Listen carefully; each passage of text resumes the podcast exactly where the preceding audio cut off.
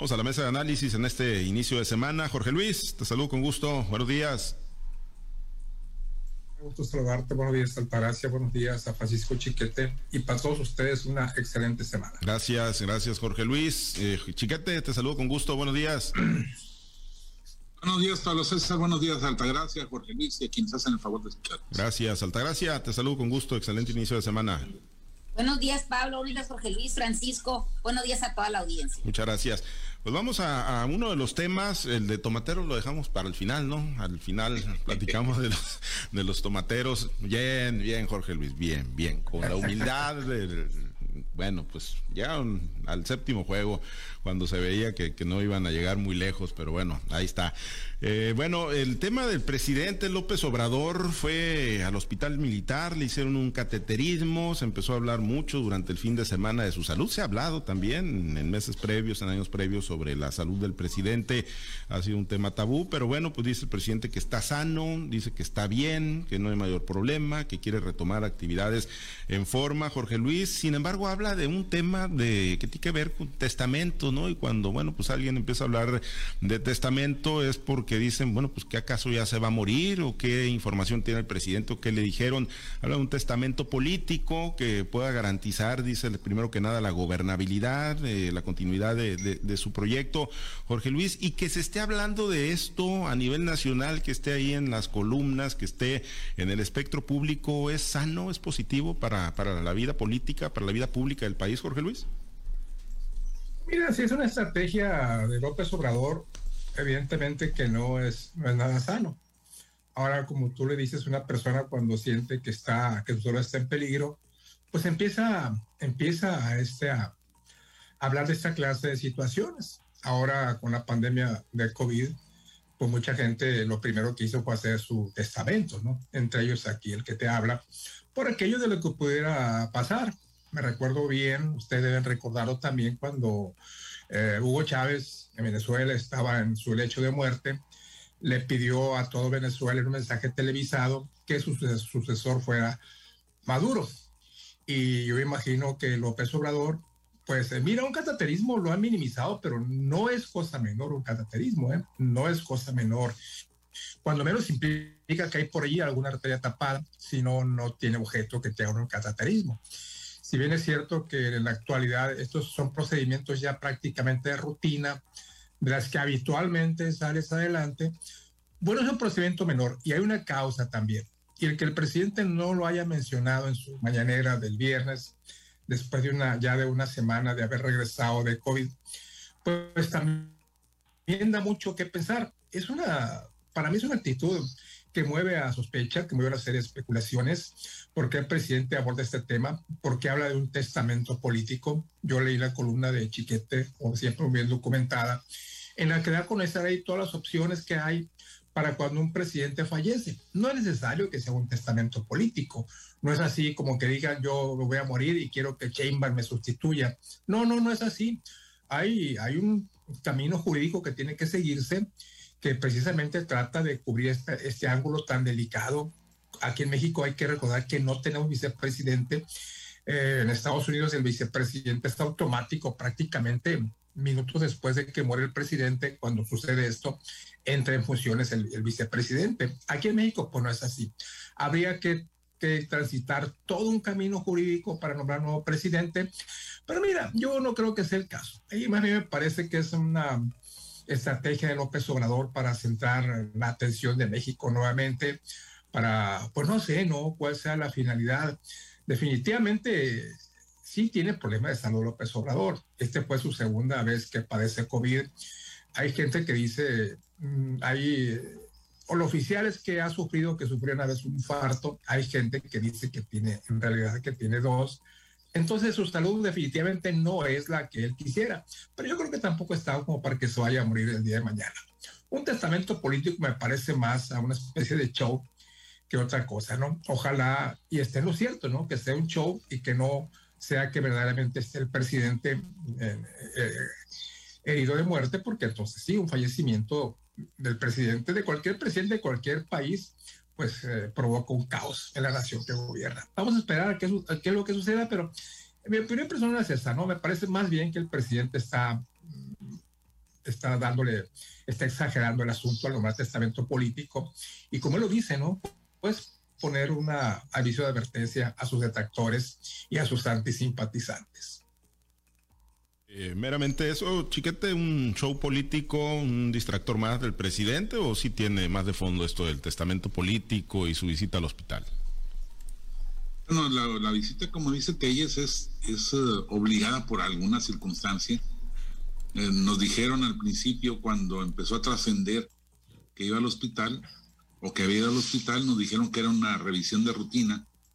Y pues efectivamente un cateterismo no es una revisión de rutina, es una intervención de importancia. Eh, son muchos los, casos de, buen resultado de todo esto, pero también conocemos a gente cercana que ha fallecido después de la práctica de un cateterismo. Tuvimos un amigo común, el negro Millán, que tuvo una intervención exitosa y al día siguiente murió, cuando nadie, nada hacía prever a los médicos que, que pudiera darse un desenlace de esta, de esta naturaleza. No, no fue el caso, afortunadamente, del presidente, pero cuando el presidente viene y habla de un testamento político, pues yo creo que sí refleja una preocupación personal, una idea de, de, que pues, puede pasarle algo o que a él existe la posibilidad de que le pase algo y no quiere dejar suelto eh, la posibilidad, la eventualidad de que pues los eh, corrientes de Morena vayan a negociar con algún grupo externo y a diluir la movilización social que han generado. Yo creo que sí hay una preocupación del, presidente, pero también un cálculo político. Hablar de esto también le victimiza, lo pone en calidad de, pobrecito del presidente, mira cómo se preocupa, este, incluso en, ese momento de dolor, y, le eleva los bonos ante una sociedad que está acostumbrada a reaccionar ante las emociones que le provoca un personaje como el presidente de la República. Entonces, de todo tiene que ver seguramente en estas, estas motivaciones. Eh, el resultado final, pues es este, eh, eh, hasta el momento lo que se ve es que el presidente está muy bien, que salió muy bien, que si hay alguna dictamen negativo, pues lo ha sabido ocultar perfectamente, porque además su semblante es bueno, su desempeño físico es bueno, y no, no, no dudo que lo veamos en una semana, en fin de semana próximo, haciendo una gira por, por, el, por la República como le gusta a él, como considera que debe ejercerse el gobierno, más que con las grandes decisiones administrativas. Entonces yo creo que el presidente sí está aprovechando todos estos momentos, sí está dejando ir esa, esa pullita para que la gente esté con la zozobra, con el pendiente de qué le irá a pasar a nuestro presidente.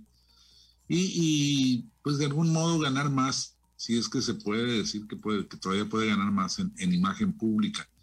Pero pues también muestra un talante pues, de, concentración de poder hasta el último momento. Ah, incluso de broma se ha dicho que el presidente quiere mandar hasta después de muerto. Y, y pues sí, de algún modo se da ese caso. Este, cuando, cuando habla de un testamento político, la verdad es que pues alguna cosa tendría que haber para haber llamado a Dan Augusto López a que sea el secretario de gobernación. Si el primer sustituto es el secretario de gobernación, mientras el Congreso llama a sesión general y hace la designación del presidente interino o sustituto, pues eh, ¿quién de más confianza que un paisano, un alumno político como Adán Augusto, para poder sacar adelante el, legado, el, testamento que, seguramente el presidente ya tenía puesto en mente. A lo mejor, insisto, este, el resultado de esta intervención le da la tranquilidad de no tener que utilizarlo, pero si el presidente habla de que existe es porque lo ha estado manejando en su mente, lo ha estado tratando de, perfilar, de redondear para que pues la cuarta transformación siga teniendo la viabilidad que él le ha atribuido. Eh, bueno, pues digo, eh, hay un testamento político que no tiene pues absolutamente ninguna ninguna vinculación legal, no desde luego, pero bueno, pues como dicen hasta en las mejores familias, no, aún habiendo testamento, pues siempre se pelean por por las eh, propiedades, ¿no? Y por lo que queda difícil que en una ausencia física que ojalá no se dé, ¿no? Del presidente en funciones, pues se pueda mantener, ¿no? Esa, esa estabilidad y esa, esa gobernabilidad o ese férreo control que él mantiene, ¿no? en vida y como jefe del Ejecutivo en estos momentos. Mira, lo que yo veo con esta, con esta declaración del presidente es mantener a todo mundo sobre el mantener la mirada sobre la figura presidencial, ¿no? Definitivamente que en política, en la misma constitución y en todos los testamentos, no existe un, testamento político, aún y así sea el del presidente de la República. Validez legal o validez jurídica no tiene, pero sí tiene una validez sentimental y emocional en, el, todos los, los ciudadanos, ¿no? Incluso en los que son en que lo que lo apoyan y también en los en los eh, adversarios políticos o los detractores del presidente, ¿no? Eh, el hecho es que el presidente tiene una condición de salud debe de tenerse en cuenta y seguramente así lo es y por lo tanto se hizo el procedimiento de, aunque ellos llaman de rutina. Eh, el hacerse un cateterismo no es un procedimiento de rutina, es un, es un procedimiento pensado y sobre todo como consecuencia médica de una persona que ha tenido ya un infarto o que posiblemente presenta, antes de que se infarte, que presenta signos bastante claros de que puede tener una enfermedad cardíaca. En este caso, el presidente también lo aclara y dice, bueno, yo sufrí un infarto en tal fecha y tomo mis medicamentos para, para disminuir la alta presión. Entonces sabemos que el presidente está enfermo, aunque pues no es una condición que, que, no le permita gobernar o que no le permita desplazarse eh, hacia los lugares que merecen y requieren su, su presencia, pero sí el presidente ha sido muy cuidadoso y cauteloso en el tema de los viajes. Si ustedes eh, lo saben, este, eh, un, un, viaje al extranjero, siempre el presidente ha evitado hasta donde se puede este tipo de cosas. ¿Por qué? Porque el mantenerse en, en vuelo pues puede tener condiciones adversas para su salud. Eh, los cateterismos normalmente se ordenan o se practican cuando se presume que hay un taponamiento de arterias. A veces ese taponamiento de arterias puede requerir un stent. El mismo presidente lo aclara y dice que no fue necesario eso. Lo que sí me parece a mí eh, que se debe de tomar en cuenta es por qué ese empeño en negar que el presidente tiene una enfermedad cuando realmente la tiene y todo el mundo la sabe. ¿Por qué entregarle dotes de superhombre cuando es un ser humano que finalmente sí es un organismo bastante resistente y bastante fuerte, porque ya se presenta el siguiente día de haber, de haber tenido ese, esa intervención en una eh, plática directa con el pueblo a través de los, de los medios de comunicación y también el que se presente ya en la conferencia mañanera, pues sí habla de que tiene una condición de salud pues muy buena, o sea, bastante importante pero eh, también eh, debemos de entender que se debe cuidar el presidente porque la responsabilidad, las presiones a las que está sometido por ser el primer mandatario de este país, pues son muchas. Lo que sí es un hecho es que sigue el presidente dictando la agenda, sigue el presidente eh, poniendo los temas en la mesa y se habla de lo que él quiere, de lo que él pone. Entonces, pues finalmente nosotros como, como este, analistas o como gente que opina en la radio, que tiene la fortuna de tener un medio de comunicación en la, cual expresarse, pues seguimos hablando de lo que el presidente quiere, ¿no? Finalmente, lo de los, lo del testamento político, eh, los testamentos hasta en la familia no son buenos, eso crea muchas rencillas, entonces el presidente debería ser un poquito más cuidadoso en, en utilizar estos términos, porque vamos a ver cómo hay movimiento dentro de, sus, de sus seguidores, de su grupo cercano, por saber quién es el heredero o por lo menos quién es el albacea que va a repartir los bienes en el caso del coto político que tiene el presidente. Eh, los testamentos deben de ser una herramienta que nos permita mantener ordenadas nuestros bienes, nuestras finanzas, después de que nosotros hayamos partido de este plano terrenal. Y finalmente a los mexicanos les causa mucho temor o les causa mucho recelo el hablar de estos temas, pero también como mexicanos sabemos que tenemos esa virtud por la que somos conocidos a nivel internacional, que es reírnos de la propia muerte. Eh, Jorge Luis, con una sucesión pues ya tan adelantada, digo, adelantada en el, ahí en, cuanto a los aspirantes, ¿no? Por lo menos del lado del movimiento de regeneración nacional o del movimiento del presidente López Obrador, con una sucesión tan adelantada que él mismo se ha encargado, ¿no? Con al destapar las llamadas corcholatas o las fichas, eh, pues se puede mantener el orden. ¿Crees que pueda haber alguien, como decía Altagracia, que, que pueda mantener ese control, digo, en la ruta, ¿no? De una eventual ausencia física del presidente en funciones.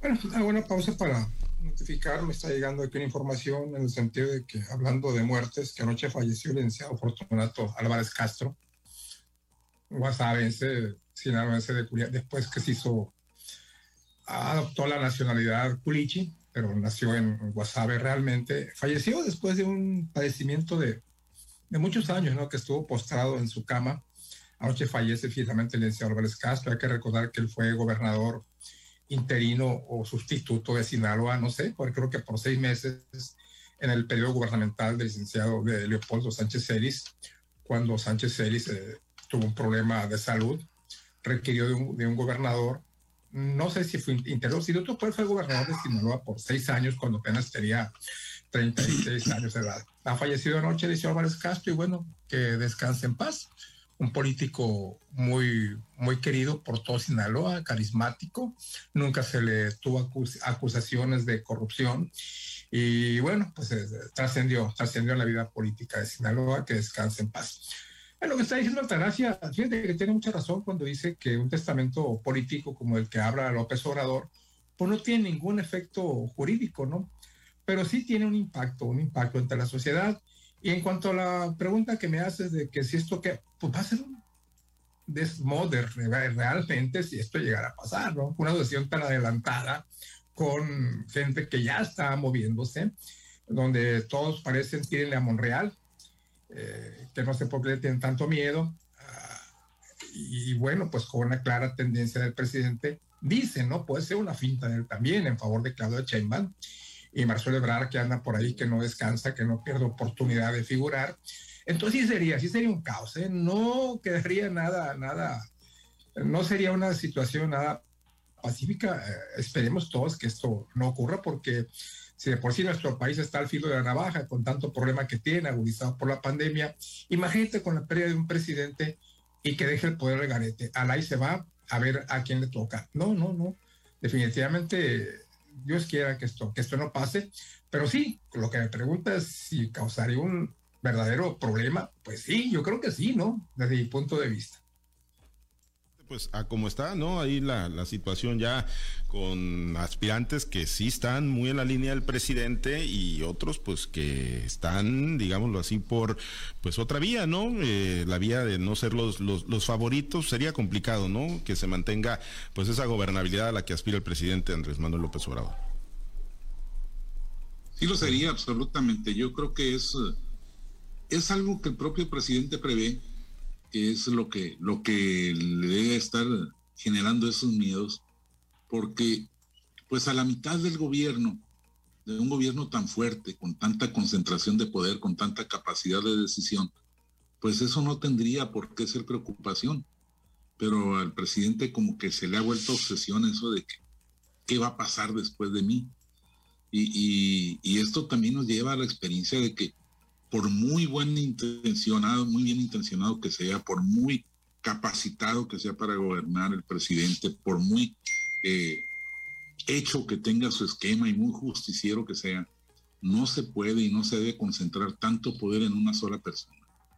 No hay un, ser humano capaz de garantizar, para empezar su vida, como ya estamos viendo o asomándonos a ver en este caso, y, y luego las capacidades permanentes. Entonces, esa, esa es la falla de, Andrés Manuel López Obrador en su, en su estructura, que todo lo cimentó en él, que no ha tenido la posibilidad de ir generando otros cuadros y, los que ha generado, pues ahí están en el filo de la navaja, en la discusión. Yo estoy seguro que ni, ni eh, Ricardo Monreal, ni siquiera Marcelo Ebrard, se avendrían a un, a un, a un testamento como el que como el que el presidente está mencionando, porque finalmente es la oportunidad que cada uno de ellos tiene para, para llegar a, la meta ansiada. Y, si están viendo que no son, no están perfilados como favoritos, pues van a hacer lo posible para, para quitar eso y sobre todo si quien está obstruyéndolos en este momento, que curiosamente es el mismo que les dio vuelo, pues este, desaparece físicamente. Entonces, sí hay riesgos, por eso el presidente quiere ir, yo creo, naturalizando ese, ese testamento desde ahora para que la misma sociedad eh, ejerza presión a favor de, que se cumpla. Yo creo que sí es un, problema serio y a propósito de, sucesión, pues durante el fin de semana resulta que los aspirantes a, puestos, puestos públicos, por ejemplo, la candidata de Morena alcaldesa de Benito Juárez, o sea, Cancún, estuvo casualmente de visita en la oficina de Claudia Sheinbaum y también el precandidato a gobernador por Morena en Hidalgo. Casualmente fue y saludó a Claudia Sheinbaum. Y entonces, este, ¿por qué van y lo visitan a, ella y no al secretario de gobernación, no al dirigente nacional de Morena, no? ¿Por qué tiene que ser con ella? Pues obviamente es la pasarela. Hay que recordar cuál fue la estrategia para, para posicionar a Peña Nieto. Todos los aspirantes a candidatos por su partido iban y le pedían permiso. Si ya tenían avanzado en las estructuras formales, con él iban a amarrar finalmente y varios paisanos nuestros lo hicieron. Entonces, este, pues están repitiendo el proceso y está siendo cada vez más evidente que la corcholata favorita es Claudia De eso yo creo que no hay absolutamente ninguna duda. Altagracia, con tu comentario nos despedimos pues ojalá y Carlos Claudia Sheinbaum sea la que está nombrada como heredera universal del capital político de Andrés Manuel López Obrador y ojalá y no le salgan los hijos este mostrencos o por fuera al presidente Andrés Manuel López Obrador que le impugnen el testamento y le hagan la vida de cuadritos a la heredera universal que pudiera ser Claudia Sheinbaum. Lo que es cierto es que con este famoso anuncio del testamento político creo que eh, ayuda poco y sí pone un poquito más agitado lo que es el panorama político eh, que se viene para México para el 2024. vamos a seguir viendo cómo esos que, que presuntos herederos se siguen eh, moviendo hacia un lado y hacia otro, donde ya sabemos que el primero que se abrió pues fue Ricardo Monreal y que tenemos todavía algunos que tienen aspiraciones a tener un legado, un poco del legado de Andrés Manuel López Obrador como son Marcelo Ebrard o incluso el propio secretario de Gobernación. Vamos a seguir viendo cosas que se muevan en este, en este tenor y también vamos a ver que muchos se van a, se van a equivocar al momento de rendirle pleitesía a, tales o a cuales actores políticos. Entendemos que es ahorita Claudia Sheinbaum, pero con el presidente Andrés Manuel no se sabe porque él es dueño de su propio destino. Solamente el creador lo ha dicho él puede hacer que cambie la situación política de este país, porque si se refieren a Andrés Manuel López Obrador, él tiene muy bien planteado lo que lo que viene para México dentro de los próximos tres años. Muy bien, pues bueno, pues ahí no se hablando de la muerte del presidente y testamentos políticos. Nos vamos, Altagracia. Muchas gracias. Excelente inicio de semana que tengan una excelente semana y vámonos a la semanera de, del gobernador Rocha. Sí, la semanera del gobernador Rocha, a ver de qué habla. Jorge Luis, pues bueno, séptimo juego, el, lunes pasado, hace una semana, no le pudieron, no pudo sacar un solo out Brendan Bernardino ahí en el estadio de Culiacán y el sábado, pues ocho entradas, una carrera nada más le hicieron, ¿no? A Brendan Bernardino lo que es el, béisbol, ¿no? Un día, eh, de un día para otro o de un juego para otro y pues no, no pudieron con el tricampeonato, Jorge Luis. Fíjate que Bernardino tiró la, semana pasada su peor juego de la temporada y este sábado tiró su mejor juego de la temporada. En contraste, Manny Barrera, que se tenía grandes expectativas, tira su peor juego, su peor juego cuando en él estaba depositada la esperanza. Hay que reconocer que la alineación de Charos es impresionante. ¿eh? Le quitan al, al Manny, Manny, ¿qué? Manny Rodríguez. ¿eh? Manny Rodríguez, Manny Rodríguez. Al Manny Rodríguez y aún así meten otro mejor todavía, ¿no? Y no pegaron con Ron, ¿eh? que hay allí el, el Pony Quiroz, que en Mochi fue un fiasco, y mira, mira qué, qué, qué, qué cierre de, de, temporada, ¿no? Definitivamente muy buen equipo el de Jalisco, una alineación muy poderosa, que no solo batea, sino que pega muchos conrones. No pegó muchos en la serie final, ¿eh? De hecho, pegó creo que dos, tres nada más, cuando la expectativa era mucho más arriba. Pero sí, yo creo que llevan un buen equipo y, es más, se me hace que ni siquiera ocupa refuerzos. Claro que los refuerzos tendrán que darse porque el número del roster es limitado y tienen que eliminar a mucha gente, ¿no? Ahí están las injusticias del béisbol. Cuando vas a la Serie del Caribe, quitan a gente que hizo méritos, que estuvieron ahí entrando como reservistas y meten a, los estelares. Muchas veces los refuerzos perjudican más que ayudan. En el caso de Culiacán, lamentablemente, ninguno de los refuerzos fue factor, factor para que esto tuviera un desenlace positivo, pero pues bueno, ¿no? Hacemos un campeonato, no es nada malo, ¿no? Sí, pues sí. Bueno, merecidos campeones entonces los charros de Jalisco. No, por supuestísimo que sí, claro que sí. Bien, chiquete, nos despedimos. Yo, creo que la culpa de todo, como siempre, es de Pablo César. No, mira, hasta la América perdió, hasta la América perdió. charro, sí. El América perdió, por supuesto, como tiene que ser. No, como que por supuesto? Pues perdió nomás, por, supuesto, por pues supuesto. Pues, claro. pues contra el campeón, bueno, pues contra el campeón. No le pudimos hacer una bolladura a la corona.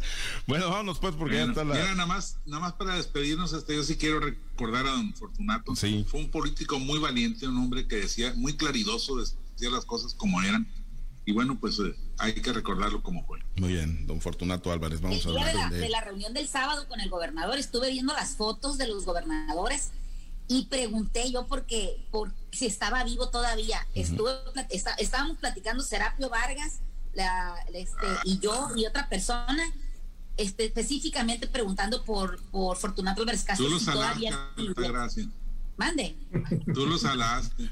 Yo creo, no, bueno, guarde, Vámonos, pues, descansa en paz, don Fortunato Álvarez. En 1933 nació ahí en Guasave, como ya refería Jorge Luis Telles. Nos vamos, nos despedimos. Ahí se manera, en unos momentos ya hay vivir vale la pena también aquí en las estaciones de Grupo Chávez Radio. Gracias a los compañeros operadores en las diferentes plazas. Gracias, Herbert Tormenta, por su apoyo en la producción y transmisión de Altavoz TV Digital. Se queda precisamente con Vivir vale la pena, el programa producido y, y dirigido por el licenciado Roque Jesús Chávez López en memoria de nuestro director fundador, don Roque Chávez Castro, y en la plataforma de Altavoz TV Digital nos quedamos con la semanera del gobernador Rubén Rochamoya. Invitarlo a que se mantenga conectado en nuestro portal www.noticieroaltavoz.com. Soy Pablo César Espinosa, le deseo a usted que tenga un excelente y muy productivo día.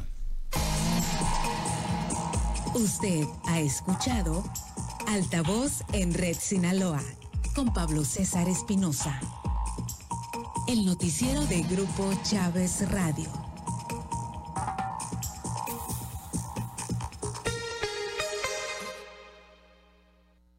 Desde el corazón agrícola e industrial del estado de Sinaloa.